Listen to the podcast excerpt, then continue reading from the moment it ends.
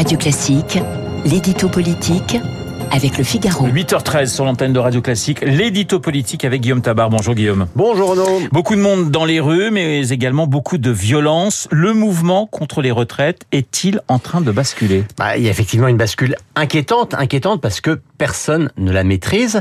Alors, ce à quoi on insiste aujourd'hui, c'est à deux phénomènes.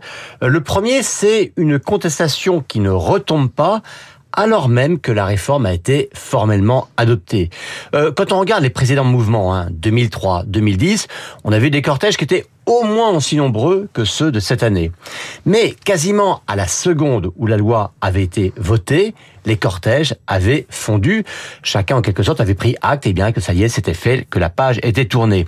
Là, après la fin du parcours parlementaire, on a au contraire une amplification du mouvement, amplification dans laquelle les opposants à la retraite à 64 ans euh, puisent une détermination renouvelée à obtenir le retrait du projet. Et puis donc la deuxième nouveauté, c'est la bascule dans la violence. Car ce qui avait frappé lors des huit journées précédentes, c'était la parfaite maîtrise du mouvement par les organisations syndicales et même cela avait été euh, porté à leur actif. A là, hélas, ça y est, la bascule se produit. Et ce ne sont pas uniquement quelques, quelques poubelles brûlées, hein, comme d'ailleurs encore hier soir devant même euh, Radio Classique. Euh, c'est de la mairie de Bordeaux en feu euh, aux forces de l'ordre attaquées. On assiste non seulement à l'entrée en jeu des Black Blocs, mais aussi à une, une violence militante dopée par un discours radical et parfois incitatif à l'insurrection euh, porté par certaines forces de gauche. En dénonçant les factions et les factieux, Emmanuel Macron anticipait-il ces débordements? Écoutez, mercredi, hein, les beaux esprits s'étaient indignés de ce que le chef de l'État ait évoqué, les attaques au Capitole ou les émeutes euh, au Brésil. Bah, maintenant, chacun voit bien euh, ce qu'il désignait. et face au dévoiement de la contestation contre la réforme des retraites, évidemment, la posture de l'exécutif va également changer.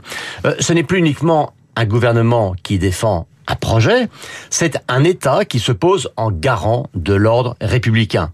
Alors, pour reprendre une célèbre expression qui renvoie à notre histoire politique euh, au XIXe siècle, Emmanuel Macron pourrait incarner ce que l'on a appelé le parti de l'ordre, c'est-à-dire le parti de ces Français majoritaires euh, qui refusent la chienlit, hein, comme aurait dit De Gaulle, et qui s'inquiètent des risques de la violence et de l'embrasement. Et après tout, hein, lui avait finalement bien réussi lors des Gilets jaunes.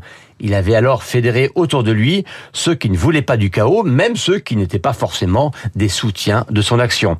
Alors, est-ce que ça pourrait être le cas cette fois-ci? Euh, C'est possible, c'est possible, mais ça n'est pas certain, car quand on lit les sondages, eh bien, on voit qu'une large majorité de l'opinion lui attribue à lui euh, la responsabilité du désordre. D'un mot, Guillaume, ce climat peut-il gâcher la visite du roi d'Angleterre? Bah, Cette visite hein, du roi Charles, hein, sa première à l'étranger, est extrêmement périlleuse pour deux raisons. La première, bah, c'est que les images de faste, hein, que ça ait lieu euh, à Versailles ou finalement à l'Élysée, seront critiquées dans ce contexte.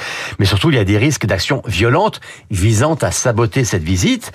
Alors évidemment, l'annuler serait humiliant, mais il faut se préparer euh, à de la fébrilité et à des polémiques. Vous voyez que ce choc des événements est quand même terrible. L'édito politique signé Guillaume Tabar.